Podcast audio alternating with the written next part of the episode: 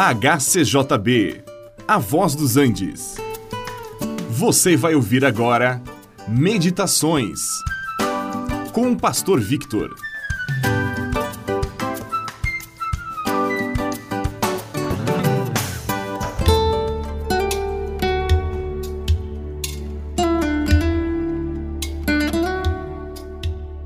Certa pessoa me perguntou: quem é o Espírito Santo?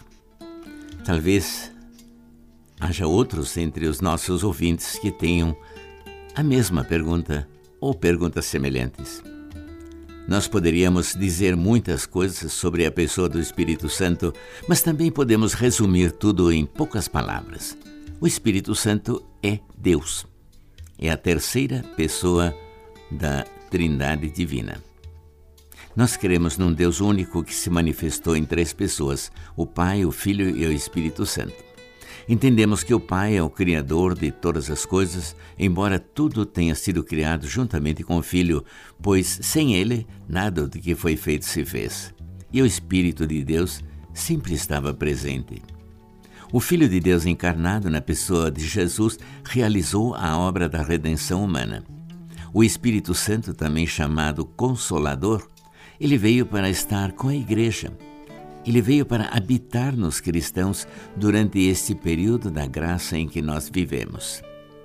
Alguém também poderia perguntar quais são as principais atividades do Espírito Santo agora. E para isto vamos consultar alguns textos bíblicos. O Evangelho de João, capítulo 16, nos dá algumas informações. Nós lemos ali que o Espírito Santo convencerá o mundo do pecado, da justiça e do juízo. O pecado é aquilo que nos separa de Deus. A justiça divina é a que prevalecerá diante das injustiças humanas e dos enganos e mentiras do diabo. E o juízo de Deus, ele é verdadeiro e justo. E o príncipe deste mundo, que é Satanás, já está julgado. Ele foi achado mentiroso desde o princípio, porque ele nunca se firmou na verdade.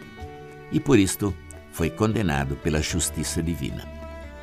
O Espírito Santo também opera o novo nascimento no homem que aceita Jesus como Senhor. Esta pessoa nasce do Espírito, recebe vida nova, vida espiritual, vida eterna. Aquele que se une ao Senhor torna-se um só espírito juntamente com ele, como nós lemos na primeira carta aos Coríntios, capítulo 6, verso 17. O Espírito Santo também atua na vida dos cristãos, produzindo aquilo que Paulo chama de fruto do Espírito.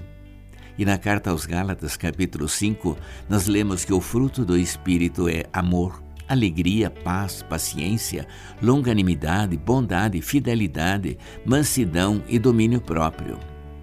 Que maravilha de fruto é esta que é operada na vida dos filhos de Deus. E nisto todos conhecerão que nós pertencemos ao Senhor. E também ainda o Espírito Santo atua concedendo dons da graça aos homens.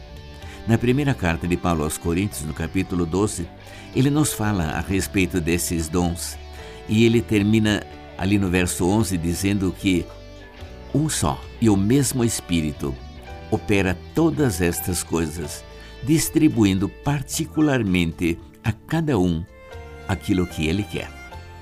Os dons são do Espírito e é ele quem opera na vida dos cristãos para a glória de Deus.